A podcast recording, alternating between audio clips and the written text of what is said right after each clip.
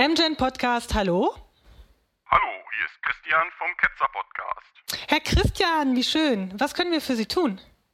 Ich habe Ihnen etwas ganz, ganz Wichtiges mitzuteilen. Ja, dann schießen Sie doch mal los.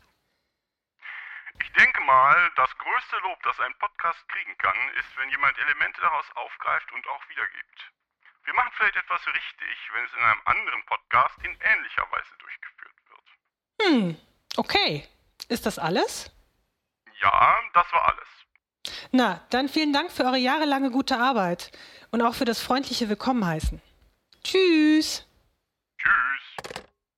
Hey Martina, wer war denn da am Telefon? Hm, weiß ich auch nicht.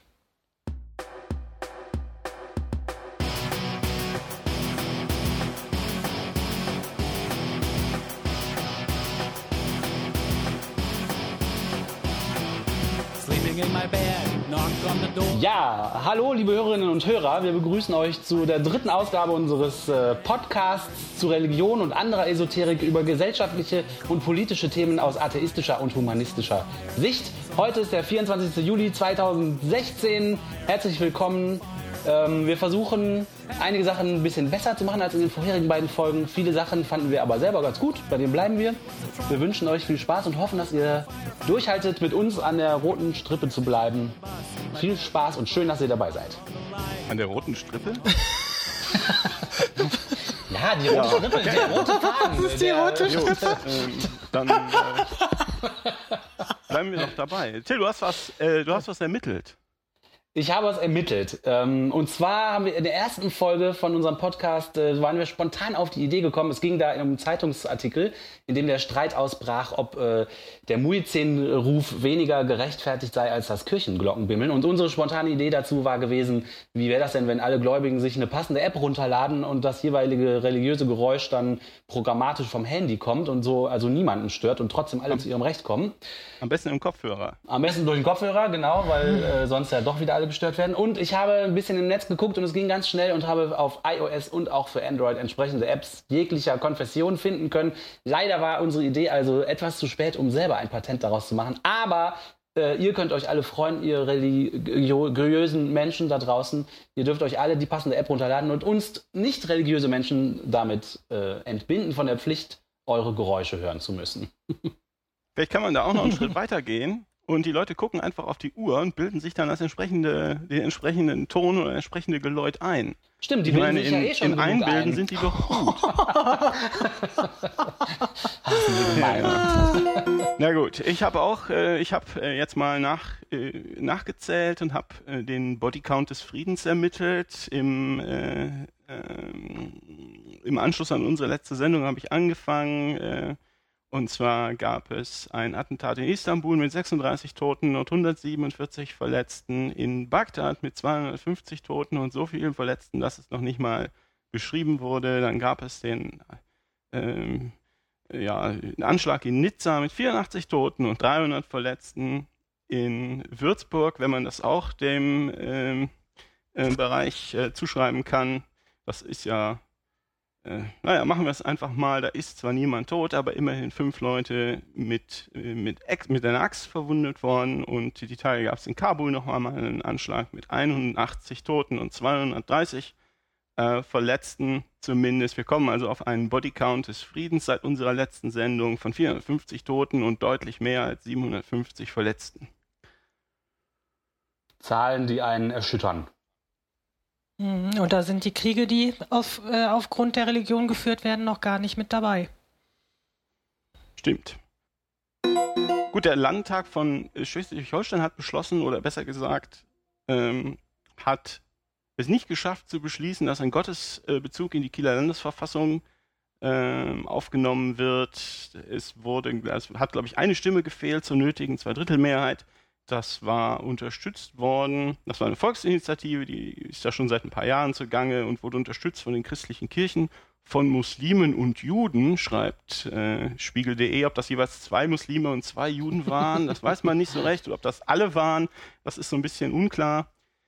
Und als Sprecher hatten die, hatte diese Volksinitiative gewonnen den ehemaligen Ministerpräsidenten Carstensen von der CDU. Und wenn ich das richtig gesehen habe, war sowohl der Ministerpräsident Albig von der SPD als auch der SPD-Bundesvize Ralf Stegner sehr engagiert in dieser Richtung. Es wurde im Parlament dann auch getragen von der CDU und Teilen der SPD, Grünen und vom Südschleswigischen ähm, Wählerverband. Und dagegen war wohl eine Mehrheit der FDP und die Piratenfraktion, die es da im Landtag gibt. Die Kirchen zeigten sich enttäuscht, schreibt die FAZ. Das Erzbistum Hamburg und die evangelische Nordkirche würden nun mit der Volksinitiative beraten, welche Konsequenzen aus der Landtagsentscheidung, welche Konsequenzen sich aus der Landtagsentscheidung ergeben. Gut, es klingt jetzt ja überhaupt nicht wie eine Drohung, Und es war auch ganz knapp, ne? Also du hast auch schon gesagt, eine Stimme fehlte für die nötige Zweidrittelmehrheit. Das finde ich auch äh, ganz schön frappierend, weil ja mehr als die, Häl- die Hälfte doch dafür gestimmt hat dann. Ja, natürlich. Und ähm, was ich auch schön fand, äh, dass äh, heute hat das geschrieben, heute.de hat das geschrieben, die Befürworter eines Gottesbezuges für die schleswig-holsteinische Verfassung sind der Meinung, dass Gott in der Verfassung ein Bekenntnis zur Toleranz bedeute, weil er sich auf keine Religion festlegen lasse. Das ist für mich eine Aussage in der Kategorie Wahrheit ist Lüge, Krieg ist Frieden, Freiheit ist Sklaverei. Ja, Ja, das würde ich also- auch so sehen. Also gerade für Toleranz stehen die Religionen ja nicht. Letztens habe ich noch gehört, alleine schon das erste Gebot, jetzt mal bei den, bei den Christen, du sollst nur einen Gott haben, ist schon eine Aufforderung zur Ausgrenzung aller derer, die irgendwie keinen Gott haben oder andere Götter haben. Ja. Also für Toleranz stehen die Religionen ja nicht. Dann hat die ähm, römisch-katholische Kirche, war das jetzt, glaube ich, oder was die EKD, ich bin nicht ganz sicher, die brauchen ja immer ziemlich lange, um ihre Kirchenaustrittszahlen ähm, zu, zusammenzustellen. Das dauert, mich hat es gewundert, dass es jetzt nur ein halbes Jahr gedauert hat. Ich habe den Eindruck, dass es oft sonst länger dauert. Möglicherweise in der Hoffnung, dass die Leute das Jahr bis dahin schon wieder vergessen haben. Und im Lat es stellte sich jetzt also raus, das hat äh, Kirchenaustritt.de hat das schön zusammengestellt, dass also in diesem im vergangenen Jahr 400.000 Leute in Deutschland aus den Großkirchen ausgetreten sind. Bei der RKK waren das 210.000 Leute. Die evangelischen Kirchen in Deutschland haben 180.000 äh, Mitglieder verloren. Äh, damit ist der Rekord von 2014 nicht gebrochen worden, aber das ist immerhin noch die zweithöchste Zahl seit Anfang der 90er Jahre, als äh, die Kirchen halt versucht haben, nach der Wiedervereinigung äh, den ganzen Osten quasi einzugemeinden und die Leute dann halt in Scharen davongelaufen sind. Und der Thebats-Effekt ist jetzt äh, angeblich vorbei und es wird, äh, ich habe das, kann das jetzt nicht zitieren, aber ich habe überall mal gelesen, dass äh, die hohe ähm, Austrittsquote auch damit zusammenhängen soll, dass ähm, dass die Modalitäten zur Kapitalertragssteuererfassung sich geändert haben. Die Leute müssen jetzt, man muss natürlich auf Kapitalertragssteuer auch Kirchensteuer zahlen. Und das ist jetzt nicht mehr so, dass man das halt selber machen muss als Steuerpflichtiger, dass man sich da melden muss, um die, um die abzuführen, sondern das ist jetzt wohl so, dass die Banken jetzt wissen, mitgeteilt kriegen vom Finanzamt, oder man muss den Mann, wie war das? Man muss den Banken mitteilen, in welcher, in welcher Kirche man Mitglied ist und die führen dann schon die Steuer entsprechend ab. Ach, wie praktisch. Das heißt, was da passiert ist, ist eigentlich, ist es ein Steuerschlupfloch ähm, zu Lasten der Kirchen geschlossen worden. Dass die ganze, die ganze Steuerscheiße ist, da müssen wir uns nicht drüber unterhalten, aber das war ein Steuerschlupfloch. Man äh, kam da offensichtlich irgendwie drum rum, wenn man denn wollte. Und jetzt ist das nicht mehr so, dass man drum rumkommt. Und jetzt treten halt Leute in Scharen aus.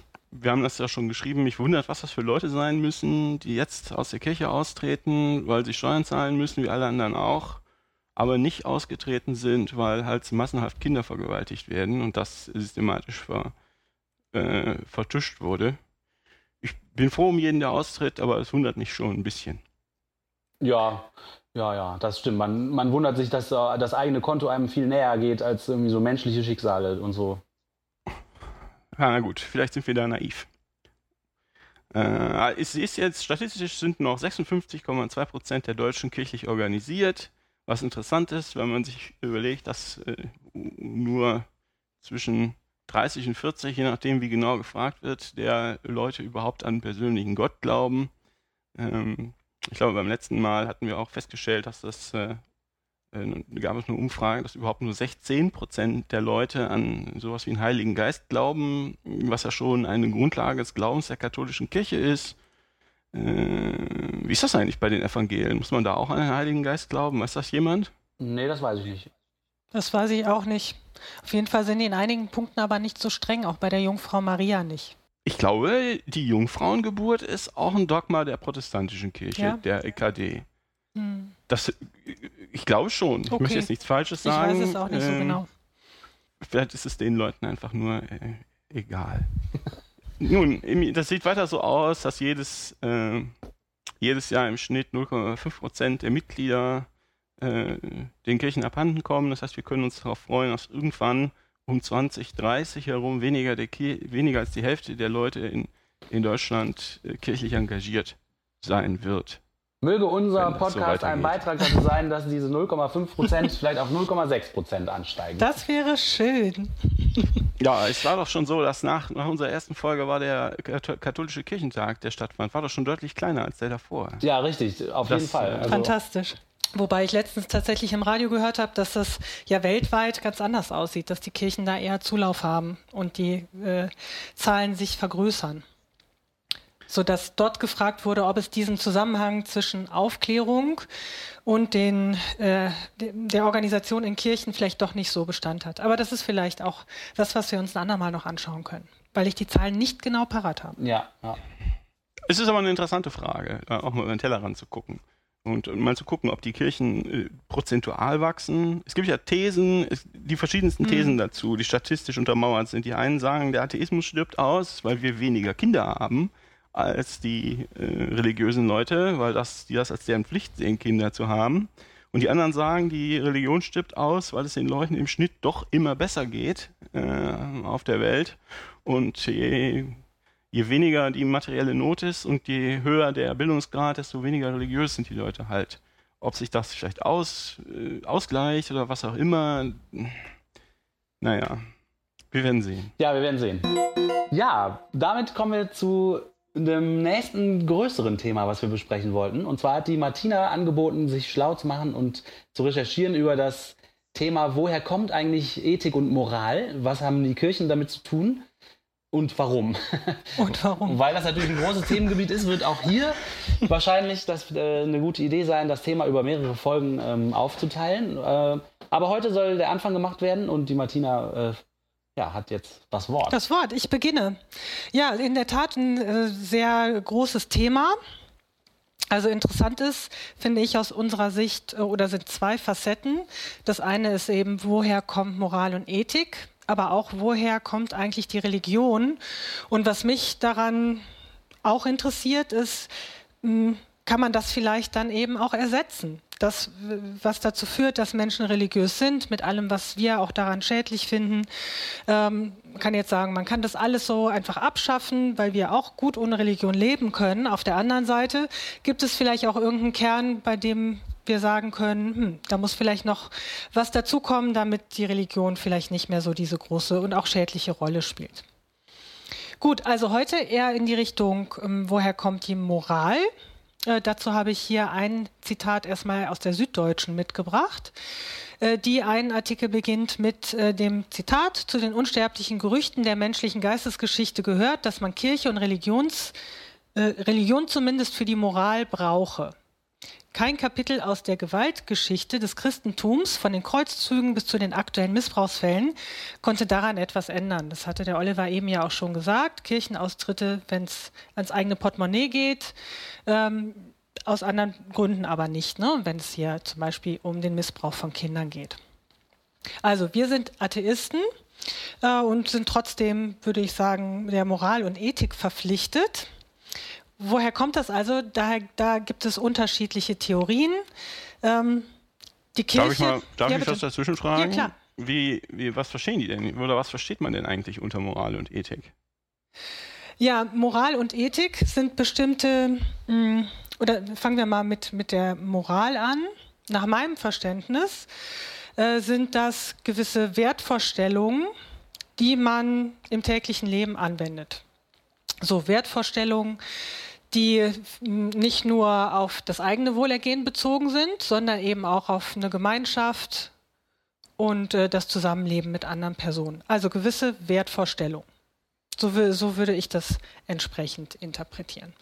Ethik hm,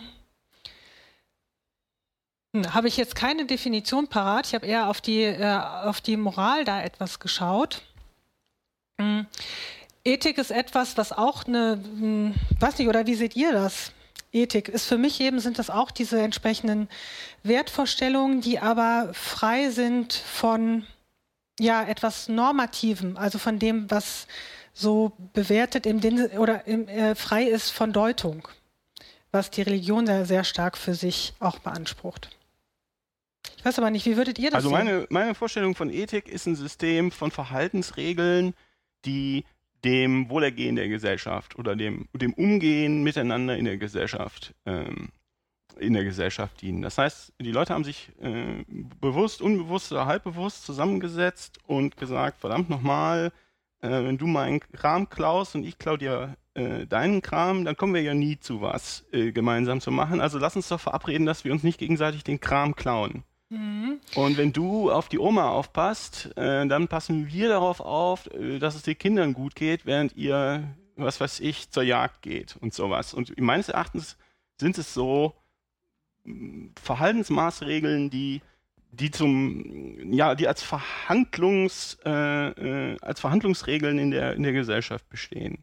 Das Wenn heißt, du ich- würdest wenn Ethik was, als was beschreiben, was sich auf Handlungsanweisungen oder Handlungsempfehlungen sozusagen konzentriert und die Moral wäre sozusagen ein dahinterstehendes Gebäude aus Ja, die- Gedanken und Vorstellungen, die dann Hm. letztendlich zu diesen Handlungsanweisungen führen. Nee, ja, fast. Ja, nein, vielleicht. Kannst du die Frage wiederholen? Nein, ich denke, dass die, ich, ich habe drüber nachgedacht und bin auf die Idee gekommen, wenn ich ganz allein auf einer einsamen Insel lebe und da sind auch keine Tiere, denen ich irgendwas Gutes oder was Schlechtes tun kann, dann brauche ich keine Ethik. Dann kann ich machen, was ich möchte. Ich kann, äh, ich kann mich von einem Felsen stürzen, ich kann den ganzen Tag in der Sonne liegen, ich kann nackt rumlaufen, ich kann beim Essen pupsen. Das stört nämlich keinen. Ich, äh, es gibt überhaupt keine Möglichkeit, irgendeine Ethik anzuwenden. Es gibt aber eine Möglichkeit, eine Moral anzuwenden. Ähm, ich denke, der Unterschied ist, die einen sagen, ähm, Moral sei Ethik mit historischem Ballast, mit tradiertem Ballast, dass man sich also ähm, nicht nur die, äh, da- dass quasi Yesterdays Ethik in der Moral eine Rolle spielt. Äh, andere Leute sagen, ja, Moral ist ja eher was, das ist auf das Verhalten des Einzelnen auch außerhalb der Gesellschaft, also übergesellschaftlich. Weil ich natürlich vor einem Gott dastehe. Und wenn ich auf einer einsamen Insel bin, dann kann ich äh, als, als Ethiker, kann ich zwar nackt rumlaufen und beim Essen pupsen, als Moral, Moralist kann ich das aber nicht, weil Gott alles sieht. Ja, aber so ist das. hm, Da würde ich jetzt widersprechen in der oder was die Moral angeht, weil es gibt zum Beispiel den Hauser, mit dem habe ich mich jetzt etwas beschäftigt.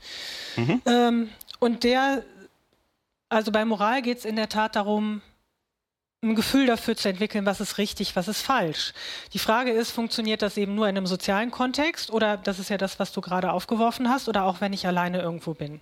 Ist jetzt schwer, das ist relativ schwer zu beurteilen, was Ja, und das ist ja das Interessante daran. Nein, aber es ist auch interessant, was, äh, also Hausers Theorie ist halt, dass die Moral, dass eben so solche moralischen Empfindungen genauso, also im Menschen angelegt sind, dass die nicht nur von außen kommen, sondern dass jemand, der mh, vielleicht auch nicht gewissen Einflüssen durch Religion oder was auch immer ausgesetzt wurde, dass der trotzdem ein Gefühl dafür hat, was ist richtig, was ist falsch. Und auch jemand, der zum Beispiel nur unter Mördern aufwächst, kann trotzdem ein Gefühl dafür entwickeln, dass das eben nicht richtig ist. Also es gibt eine Komponente im Menschen, er vergleicht das mit der Begabung zur äh, Sprache, zur Sprachkommunikation. Also er sagt, es gibt eine moralische Grammatik, die angelegt ist im Menschen und die von außen nur bedingt beeinflusst werden kann. Also etwas, was aus dem Menschen herauskommt, ein Gefühl dafür, was richtig und was falsch ist. Und das würde tatsächlich die Moral zumindest erstmal von einer Religion weitestgehend befreien. Ja, also du brauchst nicht, weil Ja. das ist ja das, was die Religion für sich in Anspruch nimmt. Äh, wenn, wenn es sie nicht gäbe, würden wir uns alle gegenseitig umbringen. Jeder würde nur nach, nach seinem eigenen Vorteil streben. Äh, und hier gibt es eben Menschen wie den Hauser oder auch den Franz de Waal, der das, die sehr stark auch Tiere beobachten, wo es auch schon so ein gewisses Verhalten gibt, das man mit Natürlich. äh, Moral gleichsetzen könnte. Also das kommt vielleicht eher aus dem Menschen. Dann ist die Unterscheidung vielleicht eher die, das eine ist von innen heraus, ein Gefühl, das ist ja auch das, was du eben so ansatzweise, glaube ich, in die Richtung wolltest du auch gehen. Und Ethik ist vielleicht eine Verhandlung, eher ein Konstrukt, nach dem man eben, dass man verhandelt in der Gesellschaft. Ah. Ich weiß aber nicht, ob es so Okay. normativ ist. Da wäre ich jetzt im, äh, im Zweifel, also im Sinne von wertend. Ist Ethik wirklich so äh, ja, wertend und deutend oder ist sie eher erklärend? Und man, man äh, einigt sich halt auch auf irgendwas, ohne jetzt Dinge wirklich stark zu bewerten.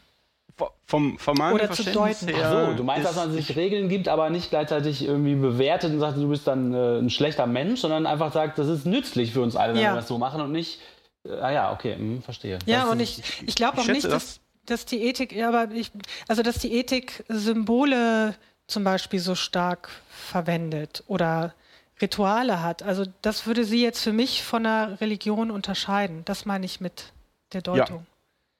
Ich glaube, irgendwo da ist die Unterscheidung, ähm, wie, wie man das ganz genau definiert. Darüber könnten wir uns jetzt wahrscheinlich äh, ähm, stundenlang unterhalten, ohne zu einem abschließenden Ergebnis zu kommen. Aber ich glaube, das stimmt irgendwo. Eine Ethik ist, äh, eine Ethik ist äh, vielleicht verhandelt und, und eine Moral hat äh, ist mehr auf, was weiß ich, symbolischer Ebene unterwegs. Aber was ich sagen würde, ist, das ist tradiert und so weiter und so fort.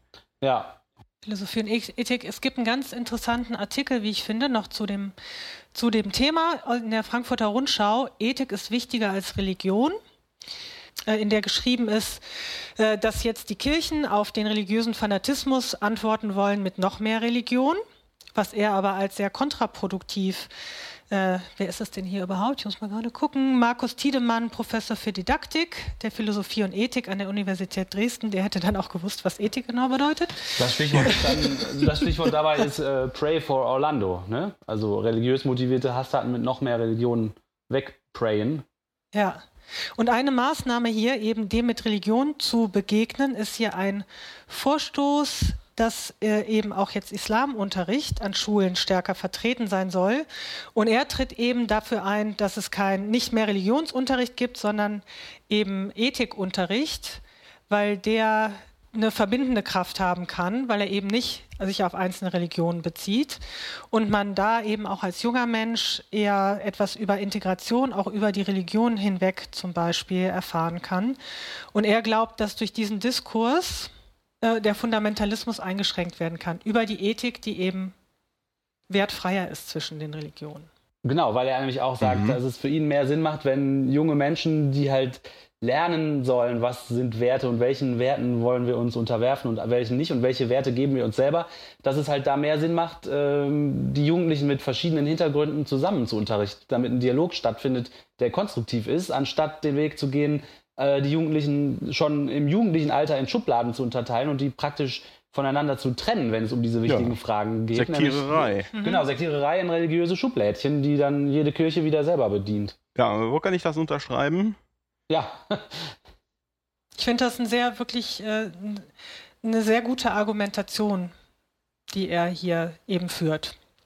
Dass man über Ethik die Leute eher zusammenbringen kann. Ja, für Und mich auch aufklärt, ne? Hat ja genau. Für mich hat der Artikel auch äh, großen Sinn gemacht, weil ich auch finde, dass halt am Ende super wichtig ist, dass die Leute lernen, ähm, was sind die Werte, die ich für mich als richtig ansehe und warum. Und was er schreibt, ist, dass so ein Ethikunterricht für ihn halt auch die Leute dazu damit ausstatten würde, mit der Fähigkeit, über solche Sachen konstruktiv zu diskutieren und nicht direkt äh, abzublocken und, äh, und vor allem auch halt zu erkennen, was ist ein Argument in einer Diskussion und was ist, was ist eigentlich kein Argument. Das Argument zum Beispiel, das haben wir schon immer so gemacht, erkennen zu lernen als eine Aussage, die in dem Kontext nicht weiterhilft.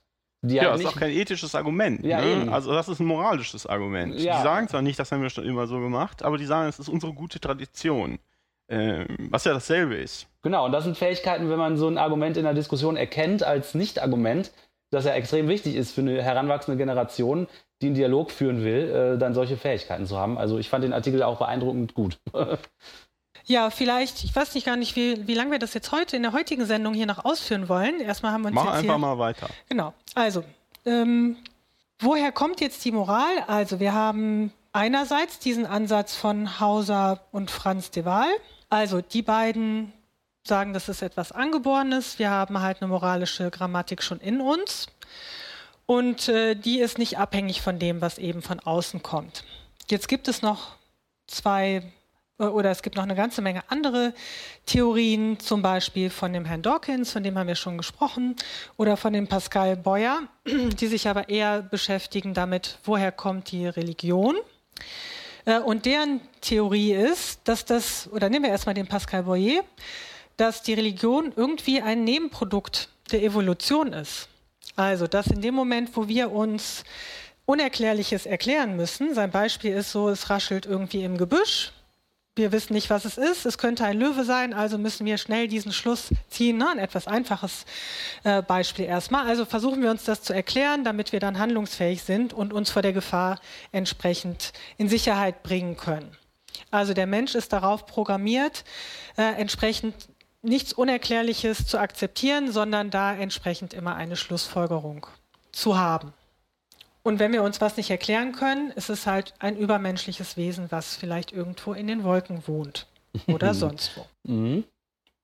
Ja, wir sehen ja auch immer äh, Akteure am Weg, am, am, am Werk, nicht wahr? Also wenn man, wenn man sich kleine Kinder anguckt und wie die spielen mit irgendwelchen, ganz versunken mit irgendwelchen Dingen, äh, dann sehen die in ja da keine Dinge, sondern die Dinge unterhalten sich, die Dinge kommen zum Tee, die Dinge machen dieses, die Dinge machen jenes, die sind, alles ist beseelt ich schätze, das ist so, äh, dass dann irgendwo, vielleicht, vielleicht täusche ich mich da auch, aber meine Beobachtung ist, dass also viele kleine Kinder überall Akteure am, am Werk sehen. Und ähm, äh, die Trennung zwischen etwas ist ein, ein Mensch oder ein Wesen und ähm, äh, etwas ist ein, ein, ein lebloses Ding, ist vielleicht noch ein bisschen flüssig. Und ich könnte mir vorstellen, wenn man sein Leben lang quasi ein kleines Kind bleibt, weil man null Bildung hat, dass das, ähm, dass es dann sehr leicht ist zu sagen, ähm, das Gewitter verfolgt mich.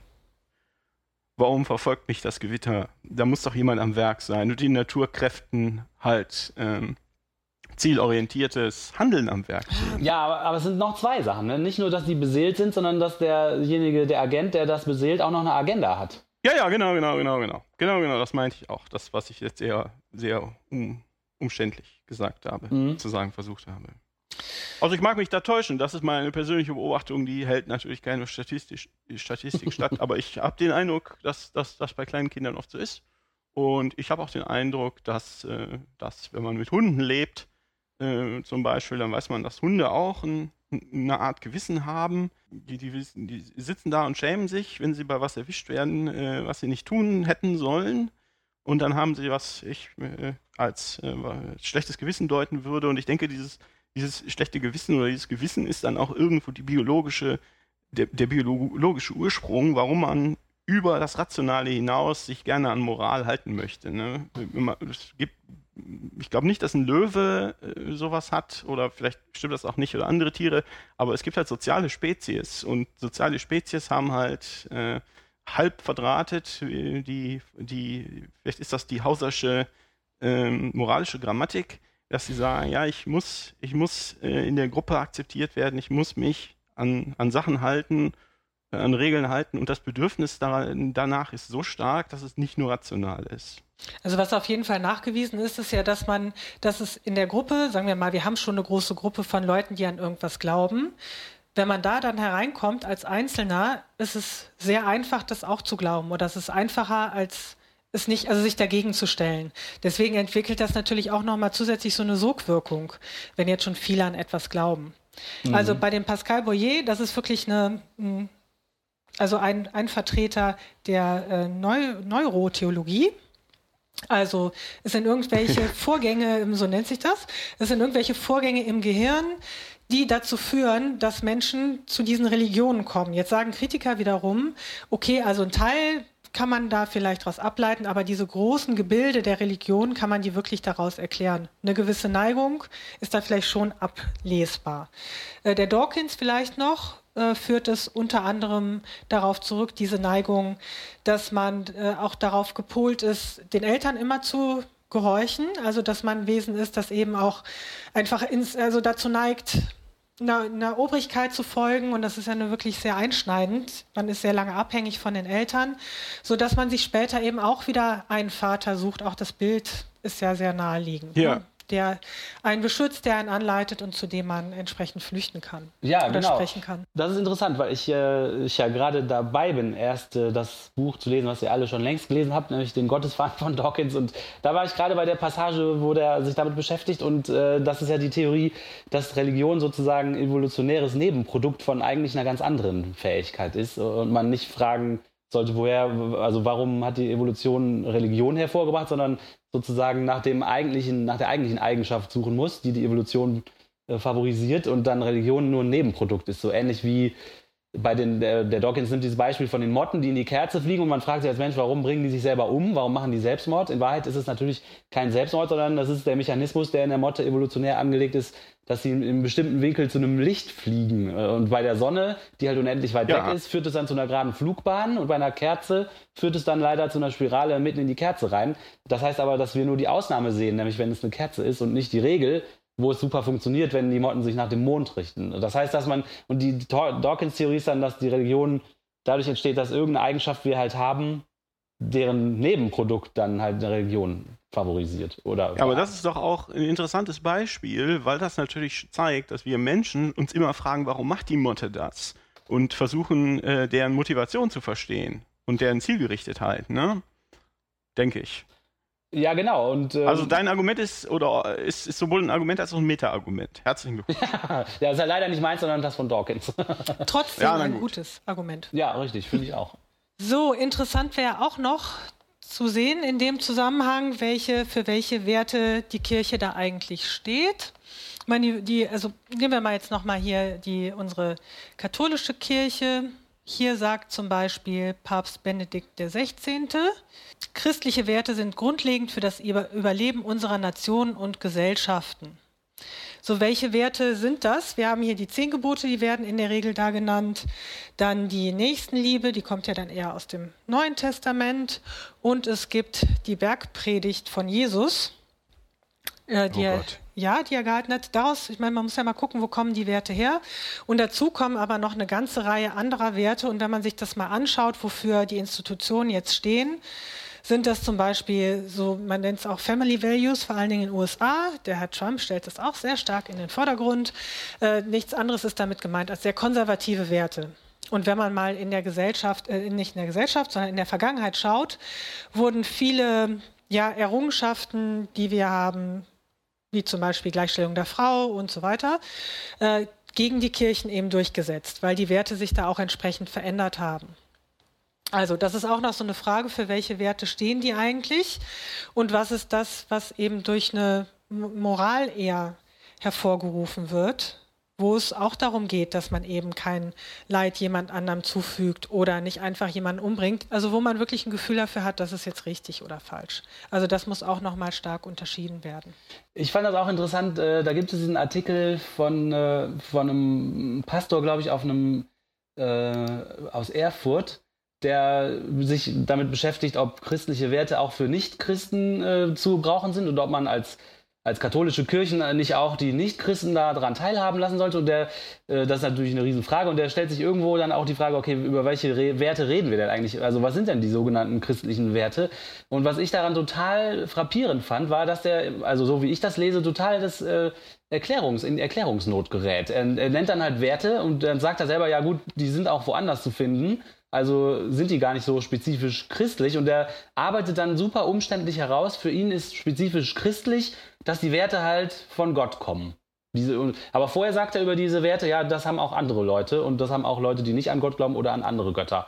Also arbeitet er dann irgendwie raus, ja, das, das Christliche daran ist halt, dass die von dem christlichen Gott stammen so und dass der Christ die halt anders fühlt und so. Ja. Und ich fand das total äh, äh, cool, das so zu sehen, wie der da ins Schwimmen kommt. Das ist, glaube ich, mehrere Bildschirmseiten, dieser Artikel.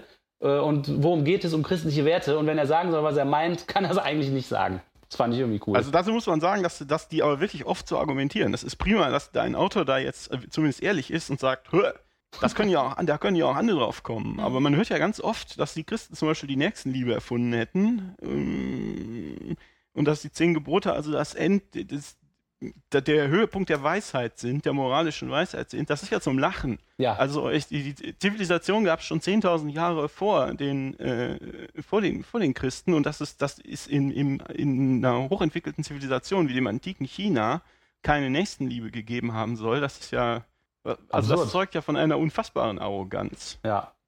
Und die, ja, zu den zehn Geboten können wir was anderes mal sagen. Also das, äh, ich kann mir aber nicht vorstellen, dass es irgendeine, irgendeine Kultur gibt, in der Diebstahl zum Beispiel nicht negativ sanktioniert ist. Ich kann mir kann nicht vorstellen, wie man eine Kultur oder ein Zusammenleben aufbauen kann, wenn sich jeder gegenseitig äh, alles wegnehmen darf, ohne die anderen Personen um, um Erlaubnis zu fragen. Äh, was ich aber finde, ist, dass ähm, jetzt wie wirken sich die christlichen Werte aus?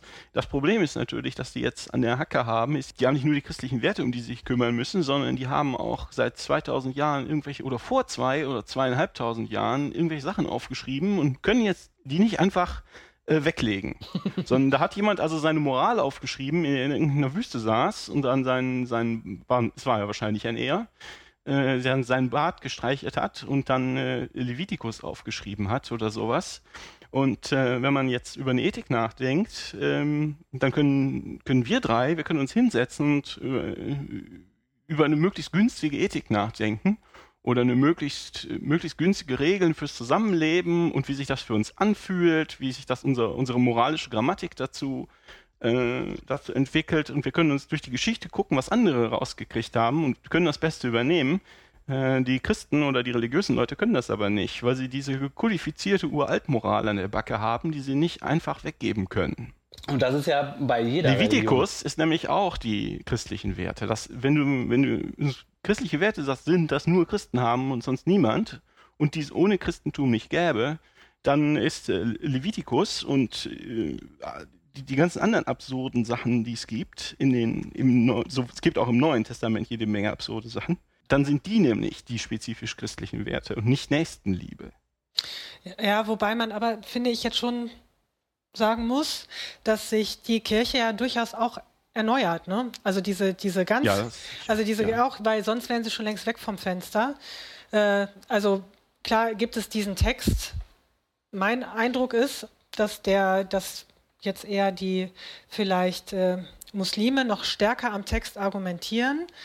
Die deutschen Christen sind da jetzt, was die Bibel angeht, nicht so sehr bibelfest, würde ich jetzt mal behaupten. Ist vielleicht in den USA noch mal was anderes. Also die Werte, die sich jetzt die Kirche eben jetzt äh, auf, den, auf die Fahne schreibt, die unterscheiden sich dann schon von dem, was früher mal war. Müssen sie aber auch. Sonst, wenn es da nicht weitergeht, dann äh, haben sie noch ein größeres Problem, zumindest in Deutschland, wie sie jetzt schon haben. Von Gut. der, äh, von der. Also es gibt Leute, die argumentieren, das stimmt, Mhm. das stimmt, aber es gibt, es ist nicht so, als ob das nicht nichts mehr wäre. Ne? Also die, es gibt Leute, die argumentieren so. Wir hatten ja auch in der letzten Sendung, glaube ich, diesen merkwürdigen Bischof aus, aus wo kam er her? Aus der Schweiz, der mit Levitikus argumentiert hat. Er sagte, ja, man muss die alle umbringen, das steht ja auch in der Bibel, damit ist die Diskussion beendet. Also und äh, das geht da, glaube ich, um, um viele Sachen. Gut, dass die Leute keinen Schellfisch essen dürfen, weil das da äh, ein paar Zeilen weiter steht, das interessiert sie dann nicht so. Ähm, das heißt, es wird natürlich auch das ausgewählt, was einem jetzt passt und was nicht. Ja, es ist, man, man, man, man muss vielleicht ein bisschen weiter gucken. Also ich habe jetzt noch so ein Interview mit der Ina Wünn, glaube ich, hieß sie, im philosophischen Radio gehört, die äh, auch ein Buch geschrieben hat eben über Religionsentstehung. Und ihre Theorie ist, dass eben die Religion an sich evolviert, also selber einer Evolution unterzogen ist. Das Ja. heißt, die, die Religion überlebt deshalb, da war nämlich auch die Frage von dem Herrn Wiebeke, äh, warum gibt es denn überhaupt noch die Religionen? Und wieso, äh, was bedeuten die überhaupt für uns? Sie hat dann diverse Dinge äh, erzählt, ne, wie es halt von den Neandertalern bis heute ist, was sich da in der Religion verändert hat, wie die sich entwickelt hat. Und über den Zeitraum sieht man eben schon eine gewisse Veränderung. Also, dass das Klar. jetzt in 2000 Jahren Christentum vielleicht noch relativ wenig ist, hat auch was mit diesem Zeithorizont zu tun. Nee, das ist, ich glaube, das, das ist auf jeden Fall richtig. Ich kenne die Dame nicht, die das, die das geschrieben hat, aber das ist, das ist ja auch ganz offensichtlich, wenn sie nie, sich nie verändern würden und an die Gesellschaft anpassen, würden die Leute sich einfach nicht mehr, nicht mehr scheren. Ja. Dann hast du sowas wie die römische Religion oder wie die, ähm, wie die, äh, wie heißt sie denn, für die babylonische Religion? Nur babylonisch war sie ja nicht, aber dann, dann wird das halt zu einer Mythologie. ähm, sowas wie die äh, germanischen Götter, wenn der, ich glaube, wenn der, wenn der, der Alltag der Menschen, Religion ist ja immer ein Spiegel des Alltags einer Gesellschaft. Und wenn, ähm, wenn der Alltag der Menschen sich so von der Religion entfernt und die Religion ist nicht in der Lage, sich anzupassen, dann geht sie halt sterben. Mhm. Vielleicht ist das Dann der Prozess, halt den wir sterben. gerade erleben. Diese Austrittsquote von 0,5 Prozent, vielleicht ist das genau der Prozess, dass die Nein, Leute das, das, das Gefühl glaube haben, ich nicht. das ist eigentlich hat nichts mehr mit meinem Leben zu tun. Also es gibt, wie gesagt, eher den Trend, wir sollten uns das nochmal anschauen, das ist mehr, aber es ist die Frage prozentual oder tatsächlich, dass äh, die Leute nach wie vor sich für Religion interessieren und dem auch anhängig sind. Ja, ich glaube, die Leute machen sich, also das ist, eine, ist in vielen eine Bildungsfrage, ne?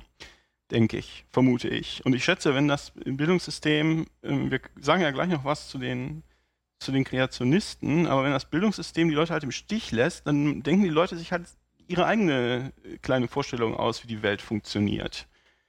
Und ähm, ich glaube, dass, dass das Verschwinden der Religion oder des Christentums im Alltag oder des organisierten Christentums im Alltag in Deutschland ist nicht gesetzt.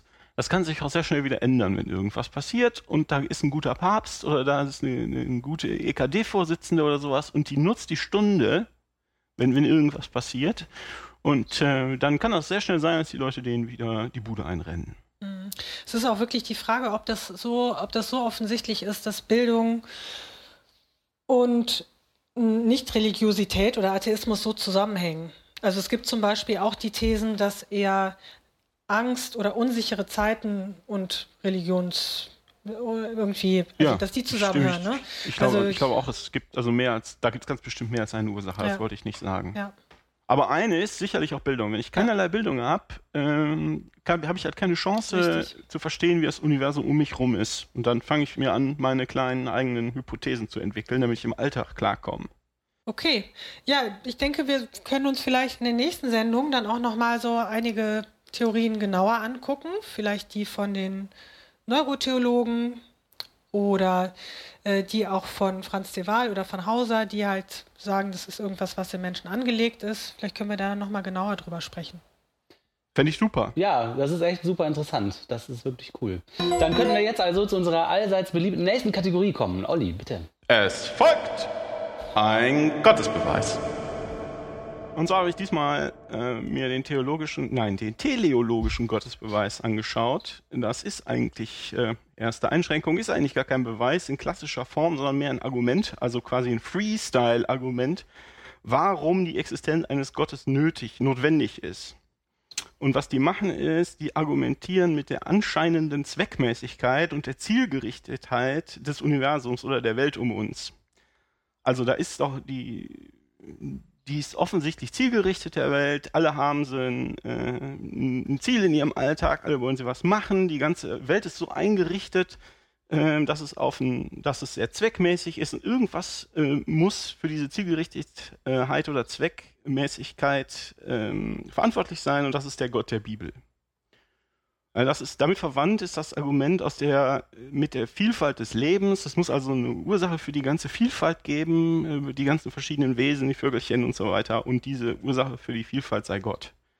Äh, Man muss dazu sagen, das Argument ist natürlich auch eines dieser scholastischen Gottesargumente aus dem Mittelalter und was für uns, ich sage jetzt mal normal denkende Menschen, etwas schwierig zu verstehen erscheint, war für die unmittelbar einsichtig damals.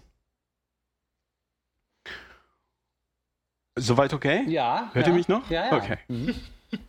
So, und was man dazu sagen kann, ist, äh, das ist natürlich kein Beweis an sich, aber immerhin, wenn es, wenn ich, äh, wenn ich das, wenn ich das zeigen kann, es muss eine Ursache für die Vielfalt des Lebens und für die Zielgerichtetheit der Welt geben, dann wäre das immerhin ein Argument für die Existenz von so einer Art Führungsschienen für die Welt, dass die Welt also nicht wild hin und her springen kann, sondern dass irgendwas die quasi auf der Autobahn hält. Aha, aha. Und für, für uns ist es aber natürlich klar, für uns Menschen, die einigermaßen, wie soll man denn sagen, die also im 20. Jahrhundert aufgewachsen sind, ähm, ach, jetzt haben wir schon das 21. Für uns ist natürlich klar, die, warum erscheint das alles Leben in der Welt so zielgerichtet? Nun, das ist so, weil das, Welt, weil das Leben in der Welt zielgerichtet ist. Und das Ziel ist halt Überleben. Ähm, aus, der, aus dieser Perspektive sind wir ja lediglich Träger unserer Gene Und unsere Eigenschaften haben sich im Laufe der Jahrmillionen äh, so hin optimiert, dass wir halt maximal überlebensfähig sind in unserem jeweiligen Umfeld.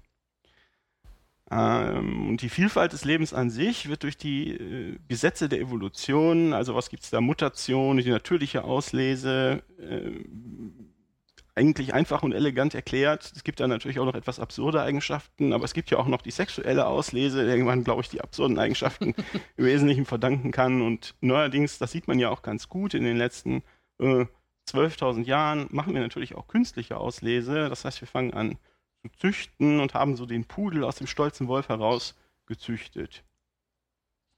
Wenn man sich das ein bisschen anguckt, stellt man eigentlich fest, dass die Gotteshypothese äh, in diesem Kontext völlig überflüssig ist, weil die nichts erklärt. Ich brauche also keinen Gott mehr. Ich komme ohne Gott genauso zu den gleichen Ergebnissen und zwar deutlich eleganter und mit weniger Annahmen. Das konnten die Scholastiker im Mittelalter noch nicht wissen, weil die sich nicht äh, mit der Biologie so weit auskannten. Heute ist das Argument allerdings nur noch sehr albern. Und in der Tat, wenn man sich mit Leuten unterhält, und wenn wir Artikel bringen über Evolution, dann kommen die absurdesten Leute aus ihren Löchern und da sieht man dann ganz oft einen naiven Kinderglauben, der da am, äh, der da am Werk ist. Das erstaunt mich also immer wieder, dass die Leute also vollkommen unbeleckt sind von jedem Wissen. Wollt ihr da vielleicht irgendwas zu sagen? Ja, also du hast gerade gesagt, dass äh, das zielgerichtet, die Welt ist zielgerichtet und daraus folgt, dass der Gott existiert. Also und das Ziel heißt Überleben. Allein das kann man ja schon in Frage stellen. Ne? Das Ziel heißt ja gar nicht Überleben, sondern das ist einfach zufällig so, dass bestimmte Eigenschaften eher überleben als andere. Ob das dann ja, das, Ziel nein, ist oder nicht, weiß man ja gar nicht. Es ist einfach Das- ein Mechanismus. Das mit dem Überleben habe ich gesagt. Ähm, die können sich, was sie machen, ist, sie können sich nicht vorstellen, es sieht alles so aus, es ist alles so, das passt alles so gut zueinander.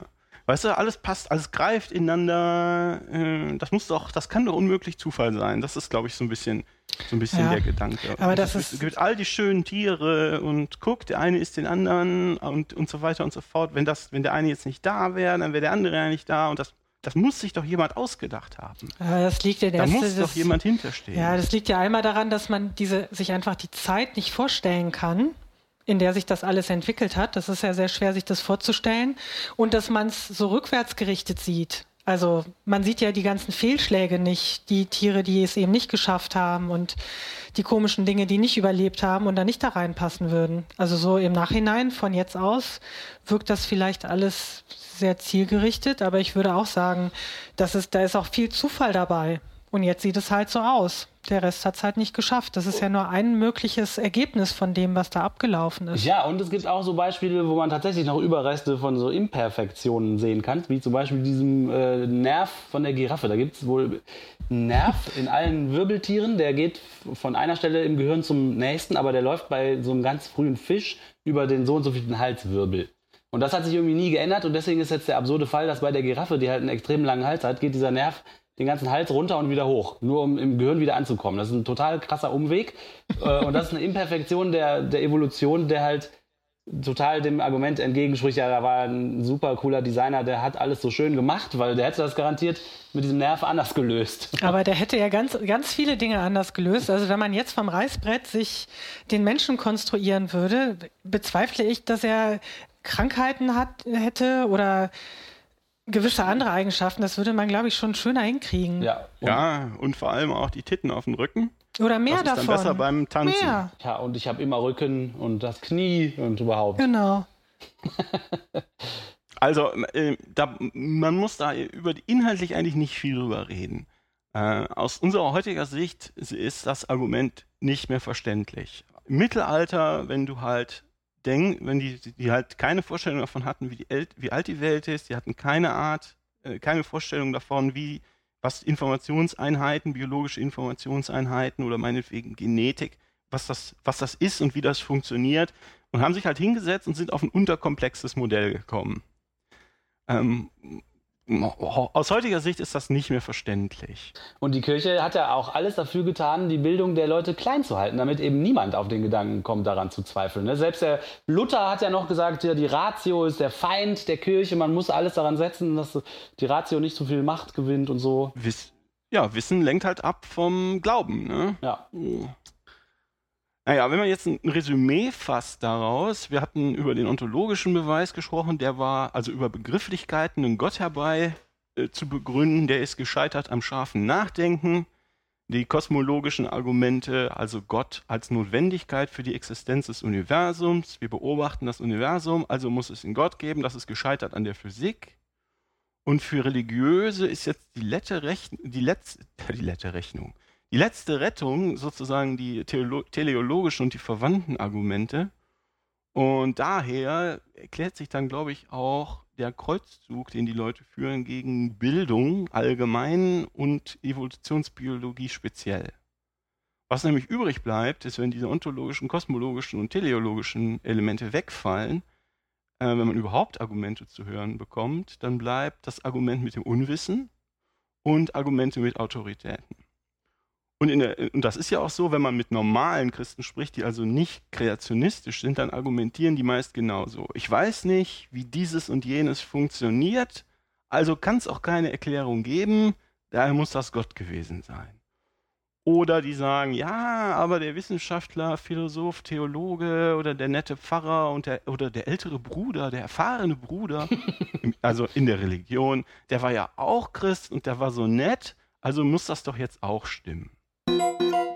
Mittlerweile wird das teleologische Argument also nur noch von Kreationisten vertreten und ich glaube, ich weiß nicht, ob alle wissen, was es gibt ja zwei, grundsätzlich zwei oder naja, sagen wir mal drei Arten von Kreationisten. Es gibt die junge Erde-Kreationisten, die sagen, jawohl, Genesis stimmt, die Welt wurde in sieben Tagen geschaffen, jeder Tag hat 24 Stunden.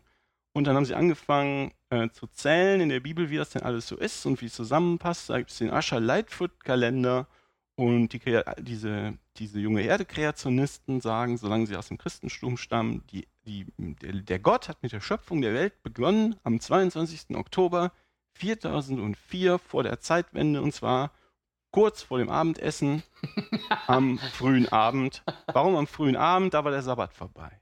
also der Sabbat äh, fängt immer mit, mit dem Sonnenuntergang, der, beginnt also quasi der nächste Tag. Das heißt, da war der Sabbat vorbei. Da hat er angefangen, sich darum zu kümmern und war halt sechs Tage später fertig und hat wieder den Sabbat begonnen.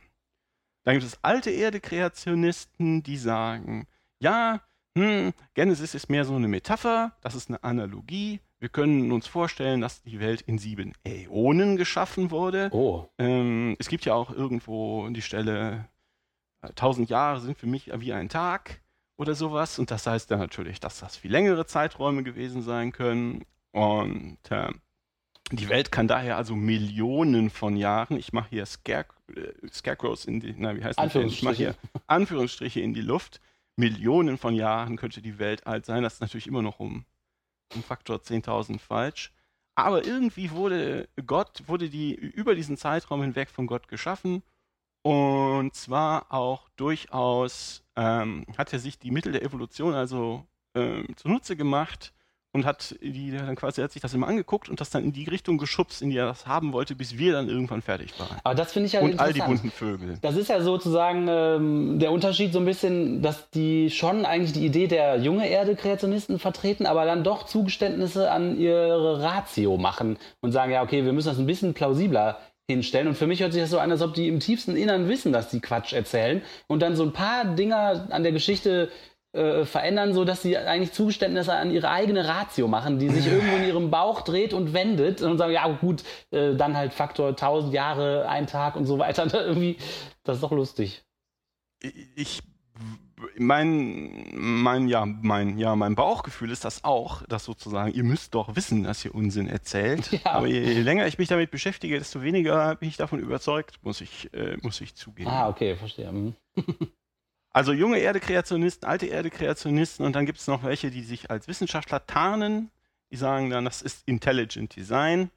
Ähm, ähm, und äh, statt einer Mutation und natürlicher Selektion hat also eine allmächtige Elegan äh, gibt es also eine allmächtige äh, Intelligenz, die äh, die Entwicklung des Universums und des Lebens darin leitet.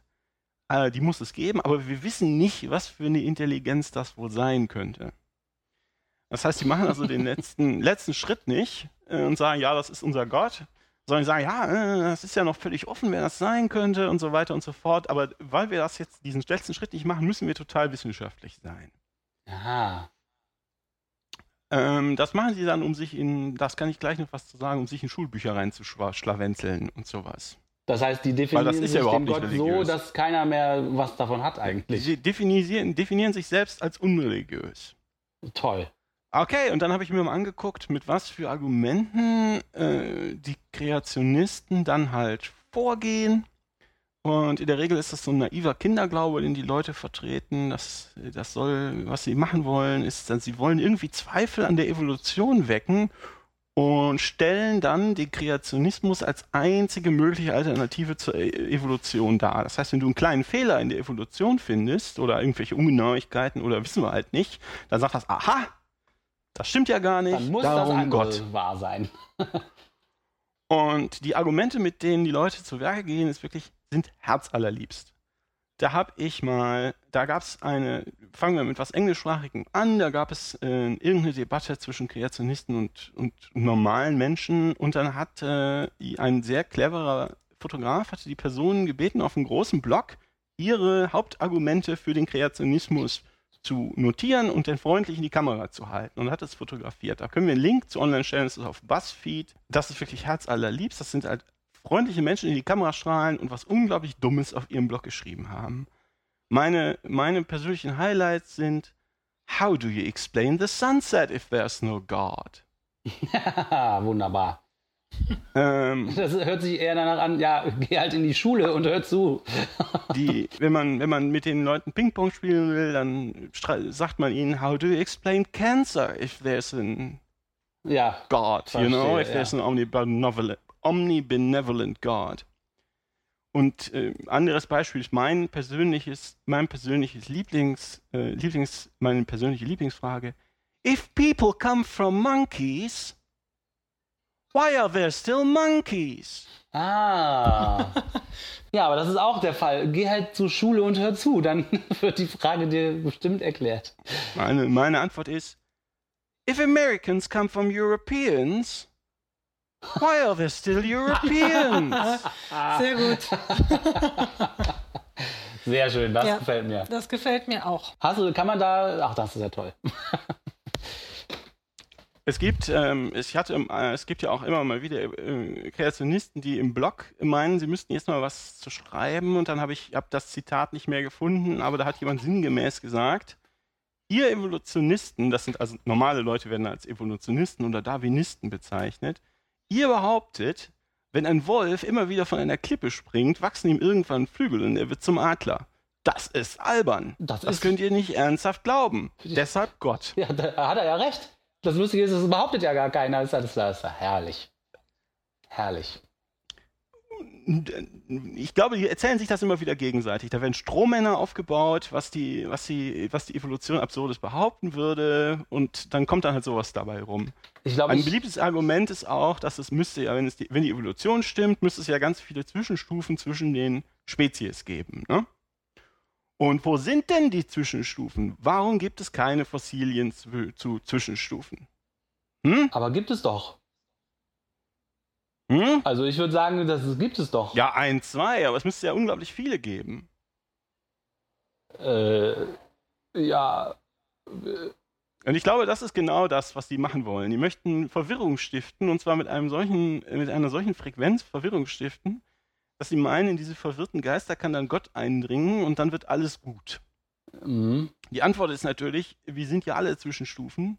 Wir haben das Konzept überhaupt nicht verstanden. Alles, was man findet, sind irgendwie Zwischenstufen, weil es ja eben Spezies im Fluss sind. Auf in sehr großen Zeiträumen. Ja, und das Ende ist ja offensichtlich noch nicht erreicht auch. Ne? Das, Es wird auch nie ein Ende Ende offen. erreicht werden. Genau. Aber dass sie dann sagen, ist ja, ja, Wahrscheinlich. das ist ja alles bloß Mikroevolution. Sie machen also einen Unterschied zwischen Mikroevolution und Makroevolution. und Sagen, Mikroevolution, das gibt's, wenn eine Bakterie zur anderen wird. Aber eine Bakterie kann zum Beispiel nie zu einer Ente werden. Ja, gu- gut aufgepasst. Das gu- gut aufgepasst. Also was die an Zwischenstufen wollen, ist, man kann den, also man kann den, ich, ich sag mal jetzt, selbst wenn man ihnen ganz genau was zeigen könnte, äh, sind sie damit nicht zufrieden. Was sie wollen, ist ein Affenfrosch. Ja. Die wollen okay. erst, was eine Hälfte ein Affe ist und eine Hälfte ein Frosch ist. Und äh, das wäre also der Beweis. Und äh, was auch Oder ein Entenhippo. Was- Nur das Problem ist, lass mich das noch eben den Gedanken zu Ende führen, ist, wenn du den Entenhippo oder einen Affenfrosch zeigst, dann ist zwar die Lücke gefüllt, aber dann drehen die sich um und sagen, aha, da sind ja zwei Lücken. links und rechts davon. Wo ist denn nichts? Ja, links okay. und rechts davon. Sehr gut. Ja. Also die haben sich das schon so lange überlegt, ähm, dass das also mit, so- mit, mit so rationalen Argumenten kommt man da glaube ich nicht. Also das ist eine Lückensucher-Strategie. Wenn auch irgendwo nur die kleinste Lücke ist, dann wird Gott da reingestopft. I, I don't know, man. Es gibt, ähm, es gibt ähm, auch im, im deutschen Bereich, da habe ich das, wo habe ich das gefunden? Moment, jetzt muss ich auch mal auf das Internet drücken. Da habe ich gefunden, es gibt die 40 Fragen an die Evolutionisten. Die 40 Fragen an die Evolutionisten von der Seite, die sich der Verteidigung der wahren katholischen Kirche verschrieben hat. Und die 40 Fragen an die Evolutionisten sind ungefähr 120 Fragen. Äh, frag, frag mich nicht warum, die also die Evolution als komplett absurd darstellen sollen und äh, dann zeigen, dass die, äh, dass die einzig vernünftige Alternative ist, dass, äh, dass es halt einen Gott gibt. Und ich habe mir mal ein paar Fragen rausgesucht, ein paar sind einfach endlos lang und bambwurmig. Ähm, aber da steht, wir haben es halt mit Fragen zu tun, wie zum Beispiel, in den Textbüchern unserer Kinder wird oft der Stammbaum der Evolution abgebildet. Warum hat dieser Baum keinen Stamm und keine Äste? Ich habe mir diese 40 Fragen auch mal Was? durchgelesen und ich fand, dass äh, das sind eigentlich nur vier oder fünf verschiedene und dann treten die immer wieder neu formuliert auf irgendwie. Äh, Das Ich mit dem. Stammbaum habe ich nicht verstanden. Ich glaube, das kann man nicht verstehen. Wenn sich das Sonnensystem aus dem Urknall entwickelt hat, warum drehen sich mindestens drei Planeten rückwärts? Ja, was heißt denn rückwärts? Warum ist die Materie nicht gleichmäßig bei einer Explosion im Raum verteilt, sondern unregelmäßig? Ja, aber da gibt es auch ganz tolle Untersuchungen und, und äh, Ich glaube auch, diese Person hat noch nie eine, noch nie eine explodierende Kaffeemaschine gesehen oder sowas. ähm, gesehen, wie sich das gleichmäßig und da gibt es auch, auch. Simulationen in Großrechnern zu solchen Gasproblemen und so. Woher? Du, ah, Till, du musst das nicht kratzen. Du musst das gefühlsmäßig angehen. Ja, du ja, musst es ganz warm und fuzzy werden Ja, lassen. ja. Woher kommt der Raum für das Universum? Wohinein breitet es sich also aus? Warum sollte sich eine Pflanze bzw. ein Tier fortpflanzen wollen, wenn dies doch zu mehr Konkurrenz bezüglich der Nahrung führen würde? Ja, und dann stehen so ganz viele Fragen. Äh, haben, habt, haben Sie schon mal sowas Schönes wie das und das gesehen? Woher soll das denn kommen oder so, ne? Genau. Zwei noch, ist es seriöse Wissenschaft zu glauben, dass Wasserstoff sich in Menschen entwickelt hat? Und zum Schluss noch mein persönlicher, mein persönlicher Favorit. Warum haben wir keine größeren Wüsten, wenn doch die Wüsten jedes Jahr wachsen?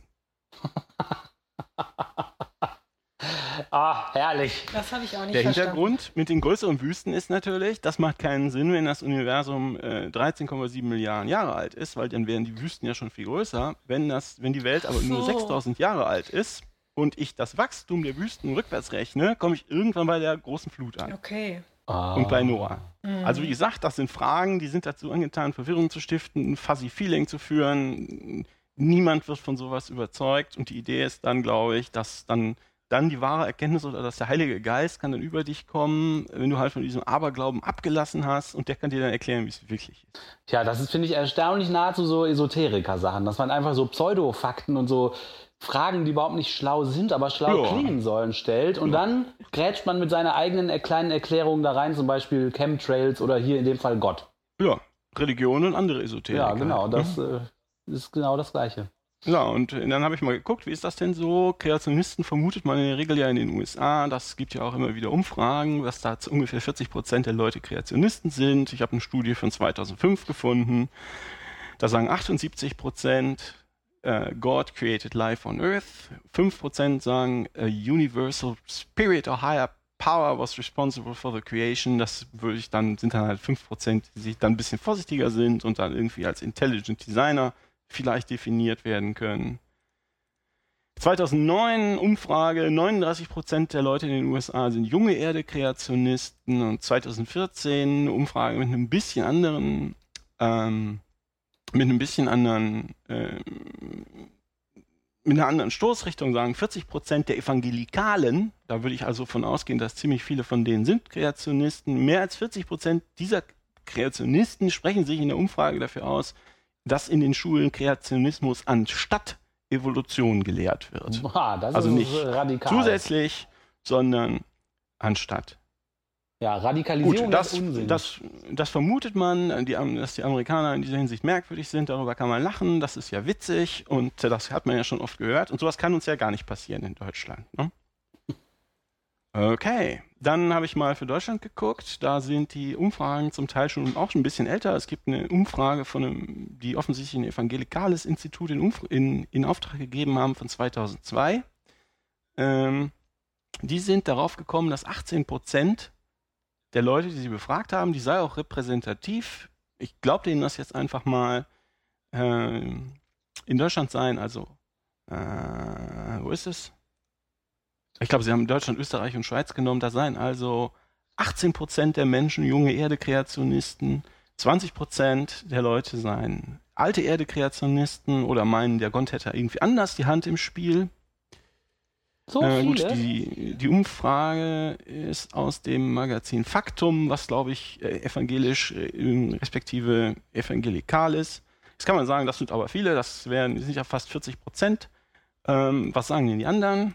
Äh, dann gibt es eine Umfrage, die die Forschungsgruppe Weltanschauung in Deutschland, die FOVIT, das ist übrigens eine, eine sehr gute Seite, fovit.de, da äh, wird, das gehört glaube ich zur, zur Giordano Bruno Stiftung und die sammeln und bereiten auf Sachen, Umfragen, die es gab, äh, im eigenen Auftrag und im Auftrag anderer zu ja, religiös, gesellschaftlichen, spirituellen, was auch immer Themen. Das ist sehr interessant. Das ist eine gute, eine gute Ressource, um sich das mal anzugucken. Und die sagen halt, die haben eine Umfrage von 2005, äh, dass 13 Prozent der Befragten meinen, also sagen auch, sie sind repräsentativ, dass 13 Prozent der Befragten meinen, dass das Leben durch Gott geschaffen wurde, wie es in der Bibel steht. Das bezeichnen die als biblischen Kreationismus, ist also etwas anders definiert. Und weitere 25 Prozent der Leute wären überzeugt davon, dass das Leben von einem höheren Wesen beziehungsweise von Gott geschaffen wurde, aber in einem langwierigeren Entwicklungsprozess, der von diesem Wesen gelenkt wurde. Die sagen, das ist eine modifizierte Variante des Kreationismus und besagen, das heißt Intelligent Design. Man könnte das auch sagen, dass das dieser lang, alte alte Erde Kreationismus ist. Es ist also, das ist ja auch ein bisschen wibbly wobbly wenn man diese beiden Umfragen anguckt, ich habe leider nichts, nichts Aktuelles gefunden, ähm, aber gut, ich schätze, dass sich auch in den letzten zehn Jahren die Meinungen der Leute zum Thema eher langsam entwickeln. Hättest du halt was von 13 bis 18 Prozent der Leute in Deutschland, die eine junge Erde-Schöpfung vertreten, und 20 bis 25 Prozent, die sagen, ja, es ist eine alte Erde, aber der Gott hat das gemacht, ähm, respektive Schrägstrich, das ist Intelligent Design. Du hast also 30 bis 40 Prozent ähm, äh, der Leute in Deutschland, die sagen, die Welt ist so eine Schöpfung Gottes, dass er da halt die Kontrolle drüber hatte. Das hätte ich nicht gedacht, dass das auch in Deutschland solche Massen an Menschen glauben. Ja, ich hätte es schon gedacht. Also gerade dieses, Ja. das ja, dass so diese, dass da zumindest so ein bisschen noch ein höheres Wesen im Spiel war.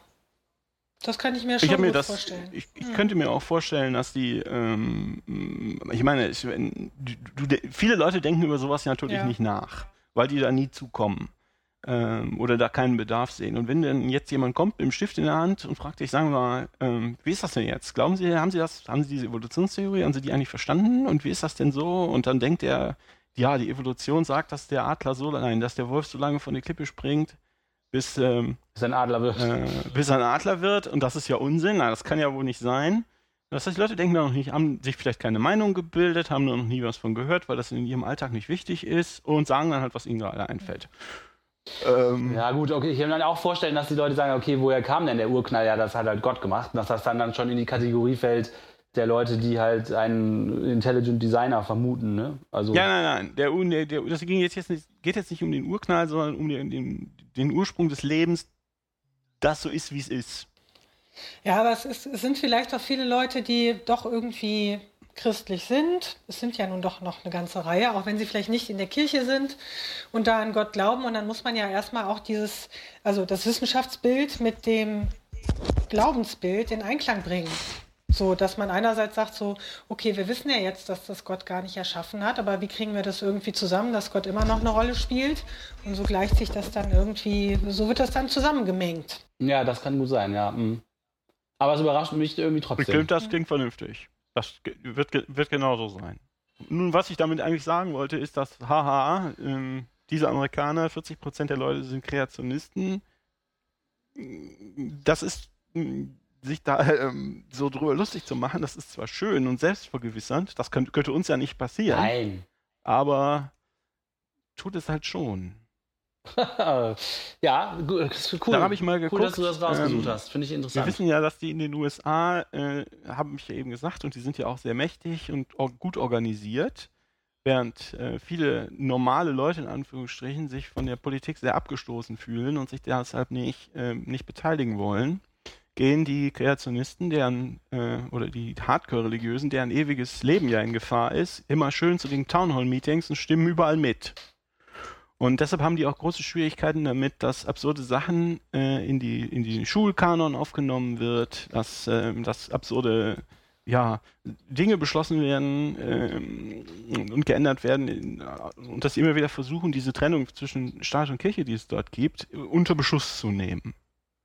Da habe ich mal geguckt, wie ist das denn in Deutschland? Wenn es hier auch äh, Kreationisten gibt, was haben die denn für eine politische Bedeutung?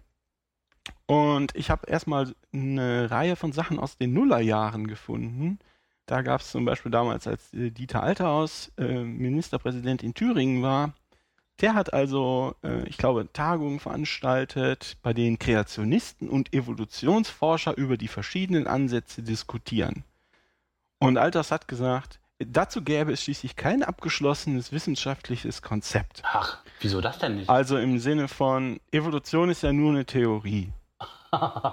Das sagen die ja oft, es ist ja bloß eine Theorie, es ist ja überhaupt nichts bewiesen, es gibt ja keine Beweise und, und so weiter und so fort. Wo sind denn die Zwischenstufen? Ne? Wo, ist der, wo ist der Elefantenfrosch?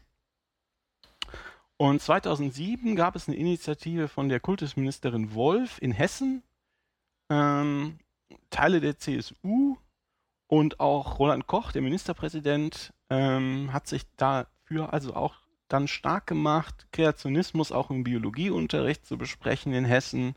Also im Biologieunterricht und nicht im Religionsunterricht, sondern im Biologieunterricht als, als alternative Weltsicht. Ich dachte echt, das gäbe es in Deutschland ähm, so nicht. Das war 2007 und dann war erstmal ein Loch. Und aktuell gibt's, das hat meines Erachtens auch alles, die Leute, die waren em- empört oder haben die ausgelacht. Und dann haben sie erstmal nichts mehr gemacht und im Moment gibt es eher so sporadische Lebenszeichen. Ähm, 2013, also vor, vor, ja, vor drei Jahren, gab es zum Beispiel den Verband evangelischer Bekenntnisschulen, der heißt VEBS. Und dazu gehören ungefähr 170 Schulen von Grundschule zum Gymnasium. Und die sagen, die sind jetzt vorsichtig geworden und sagen, wir wollen die Naturwissenschaften für religiöse Deutungen öffnen. Oh, öffnen. Aha. Also abschaffen. Und sagen, eine Betrachtung von empirischen Erkenntnissen im Licht der Bibel ist methodisch gleichrangig mit der Betrachtung der Naturwissenschaft. Und sagen dann, zu einer wissenschaftlichen Vorgehensweise gehört die Offenheit für verschiedene Antworten. Ja, aber das haben wir doch hunderte Jahre gemacht und das. Die gehen also offen, offensiv gegen die ja, konventionelle wissenschaftliche Methode vor und sagen, weil die Wissenschaft eine göttliche Instanz von vornherein ausschließt, in Klammern, das stimmt ja gar nicht, Ja, sei sie ebenso wenig beweiskräftig wie der Glaube selbst. Das ist also auf dem gleichen Level. Ich kann das also als gleich darstellen. oh geil. Dabei hat man hunderte Dann von hab- Jahren genau diese Offenheit in der Fragestellung und für andere Ergebnisse und das immer wieder überprüfen von anderen Leuten genau dazu geführt, dass die Wissenschaft heute auf dem Stand ist, auf dem sie ist. Ja, Wissenschaft, it works, bitches. ne? Und da gibt es zum Beispiel, da hat hier jemand die Georg-Müller-Schule mit ungefähr 1000 Schülern in Bielefeld gefunden. Äh, Wenn man da lehrt, dann muss man, muss man also bestätigen, dass man wiedergeborener Christ ist. Das heißt, man muss die, an die leibhaftige Auferstehung Jesu Christi glauben und an die Sechstageschöpfung, Nicht schlecht. sagt also der Trägerverein. Und die Sechstageschöpfung macht nur Sinn im Kontext davon, dass die Erde jung ist. Die Erde ist äh, äh, unter 10.000 Jahre alt. Und dann äh, haben sich hier noch, da hat sich zum Beispiel hier, da ist ja Ulrich Kutschera, der ist ja weiter, ich weiß nicht, ob ihr den kennt, der ist äh, im Beirat der äh, GBS und ist offensichtlich auch Professor am Institut für Biologie in Kassel, an der Universität Kassel und hat dazu gesagt, den so indoktrinierten Schülern wird vorgegaukelt, Glaubensinhalte und mühselig erarbeitete wissenschaftliche Fakten seien gleichberechtigte Sachverhalte. Das ist unwissenschaftlich, erscheint aber für Laien plausibel. Und das ist halt genau was, was sie machen. Sie äh, versuchen es auf eine Stufe zu stellen, ihren Kinderglauben und äh, die Erkenntnisse der letzten 400 Jahre und sagen, ja, wenn das, wenn das gleichwertig ist, steht es ja 50-50. Ne? Und äh, ist, ist doch klar, oder? Ja oder nein? 50-50. Ist, ist doch so. Also müssen wir jetzt noch mal weitere paar hundert Jahre von vorne anfangen mit der Mehr äh, beten. Diskussion. Dann, was ich dann noch, dann habe ich noch zwei, äh, zwei ähm, Reaktionen von, aus der Politik gefunden. In Baden-Württemberg. Baden-Württemberg gibt es ja eine starke pietistische Gemeinde. Die haben ja auch den Stress da mit diesen, mit diesen äh, Lehrplänen gemacht, wo sie gesagt haben, es wäre vielleicht gut, wenn wir nett so allen zueinander sind und nicht über Leute aus Minderheiten herfallen. Und äh, die Kultusministerin, die SPD-Kultusministerin damals in Baden-Württemberg hat gesagt, ja, solange die da den staatlichen Bildungsplänen Rechnung tragen, also auch Evolution besprechen, könnten sie sich über, wie war das, könnten sie weitergehende Beurteilungen, insbesondere zu den religiösen Bekenntnissen, nicht vornehmen. Das hat ja mal so gesagt, was ihr da macht, geht uns nichts an, solange ihr jetzt ihr was zur Evolution erzählt. Und die Senatsverwaltung für Bildung in Berlin sieht, wie ist das Zitat, Ausführungen zu Evolution und Schöpfungslehre an christlichen Bekenntnisschulen durch, als durch das Gesetz gedeckt. an. Oh, das ist ja mutig. Also um das äh, zusammenfassen, im Moment verhalten die sich unauffällig, aber wir müssen sehr aufpassen. Ja, das scheint mir auch Wenn so. die irgendwo eine Lücke wittern werden, äh, dann werden die die nutzen und äh, um die Allgemeinheit mit ihren mit ihren Ideen zu beglücken. Politisch gesellschaftlich habe ich den Eindruck, dass die Leute langfristig wahrscheinlich auf dem Vormarsch sein werden oder stärker werden, weil ganz viele normale Leute aus den Kirchen austreten und dann harte Christen übrig bleiben, die sich dann die in der Bundesrepublik gewachsenen Strukturen der Kirchen zu, zur Nutze machen werden für ihre eher extremen Vorstellungen. Und darüber hinaus, äh, auf, auf, ja, wie soll ich denn sagen, persönlicher Ebene, mir ist das eigentlich egal, was die Leute glauben, sollen sie doch. Nur das Problem ist ja, wenn die Leute erstmal daran gewöhnt sind, irgendeinen irrationalen Baustein ohne, wie Kreationismus zum Beispiel, ohne ohne skeptisches Nachfragen oder Nachdenken in ihr Weltgebiet, das zu akzeptieren, dann werden die auch andere Sachen in ihr Weltbild aufnehmen, wie Homöopathie, Chem Chemtrails oder dieses Impfgegnertum. Ich habe jetzt ja gesehen, dass sich auch äh, wieder Gedanken darüber gemacht wird, äh, dass die Erde vielleicht doch flach ist, weil alles andere eine große Verschwörung wäre und so weiter. Die Leute fangen also an, den größten Unsinn zu glauben, wenn sie erstmal daran gewöhnt sind, ohne nachzufragen, irrationalen Unsinn zu glauben. Das, ich denke, sind die beiden großen Probleme damit. Das eine ist politisch, wir müssen aufpassen, die kein Weltbild haben. Und das andere ist, da sind, da sind Leute, die haben die Augen zu und die sind in einem Raum, der ist eckig. Der Raum ist aber rund. Und jetzt wundern die Leute, dass sie sich ständig gegen die Wände, gegen die Wände laufen, weil sie meinen, der Raum müsste ja rund sein. Also die Welt ist ganz anders, als sie sich das vorstellen. Und die kommen damit halt nicht weit. Macht das irgendeinen Sinn? Ich, Ja. ja. ich finde das relativ pessimistisch. Ähm, aber auf der anderen Seite muss man sagen, wenn das Internet zum Beispiel dazu beitragen kann, dass sich solche unsinnigen äh, Sachen weiter verbreiten, dann müssen wir dafür sorgen, dass das Internet auch dazu beitragen kann, dass sich dieser Unsinn, dass es auch Stimmen gibt, die dem entgegenstehen. Und äh, ich denke, das ist einer der Gründe, warum wir diesen Podcast machen. Ja, aber ich finde es schon interessant, warum das so äh, auch so attraktiv ist, dann daran zu glauben. Es vereinfacht die Sache natürlich komplett. Also Evolution zu verstehen, die Zeit zu verstehen, ist halt auch kompliziert. Zu sagen, das hat irgendjemand gerade erschaffen, ist halt auch attraktiv. Und ich würde auch vermuten, eine Prämisse ist da auch, dass wir als Menschen die Krone der Schöpfung sind und wir das eben das zielgerichtete Ergebnis eines intelligenten Schaffensprozesses. Damit fühlt man sich natürlich auch irgendwie toller und besser als man ist so ein Zufallsprodukt und vielleicht kommt morgen noch mal ein anderes Zufallsprodukt. Und man ist dann auch mit besseren Rechten wahrscheinlich ausgestattet. Ne? Wenn man die Krone der Schöpfung ist, dann kann man sich wirklich alles erlauben, ohne das rechtfertigen zu müssen. Ja, das ist korrekt. Das ist halt wie, wie sagt man, die evolutionäre Kränkung. Nicht? Das ist, ich habe hier gerade ein äh, äh, Buch von Michael Schmidt-Salomon in der Hand, Manifest des evolutionären Humanismus, und da äh, listet er halt auf, was, mit was für Kränkungen die Leute, fundamentalen Kränkungen, die Leute zu tun haben, nämlich mit der, hier wird die kopernikanische Kränkung, dass die Erkenntnis ist, dass die Erde nicht mehr Mittelpunkt des Universums ist, dass die darwinistische Kränkung, äh, entstanden aus dem Wissen, dass der Mensch ein bloßes, zufälliges Produkt der natürlichen Evolution ist und ein Primat der Familie der Primaten zugerechnet werden kann. Und die tiefenpsychologische Kränkung resultierend aus der Erfahrung, dass der vom Unterbewussten gesteuerte Mensch nicht mal Herr im eigenen Haus ist. Und jetzt kriegen wir eine Kränkung nach der anderen um die Ohren geschlagen, zum Beispiel, dass wir nicht die Krone der Schöpfung sind, sondern einfach nur eine von vielen. Und das ist natürlich, wie ihr sagt, ein Ausweg. Ja. Und das ist auch nicht, nicht zu unterschätzen, finde ich. Also wenn wir uns äh, irgendwann fragen, warum ist eben Religion so attraktiv? Was bedeutet da Religion heute für viele? Ist ja etwas, was die Religion beantworten. Dieses, äh, was hat mein Leben einen Sinn? Was bin ich wert? Warum bin ich hier in der Welt? Was passiert nach dem Tod und so weiter? Und das sind schon ja Dinge, die die Leute irgendwie bewegen. Und das ist, wenn man einfach so in die Welt geworfen ist, zufällig, ohne Sinn, macht das halt auch Angst. Und da sind wir wieder auch an dem Punkt, warum Religionen mitunter auch punkten können. Und auch so ein wirklich unsinniger Gedanke, den man ja doch in der Wissenschaft so nicht gelten lassen kann, dann doch Anhänger findet. Ich finde das ganz erstaunlich, dass da so viele Anhänger äh, doch da sind, aber auch nicht so überraschend, weil aber ich finde, das Welt vereinfacht.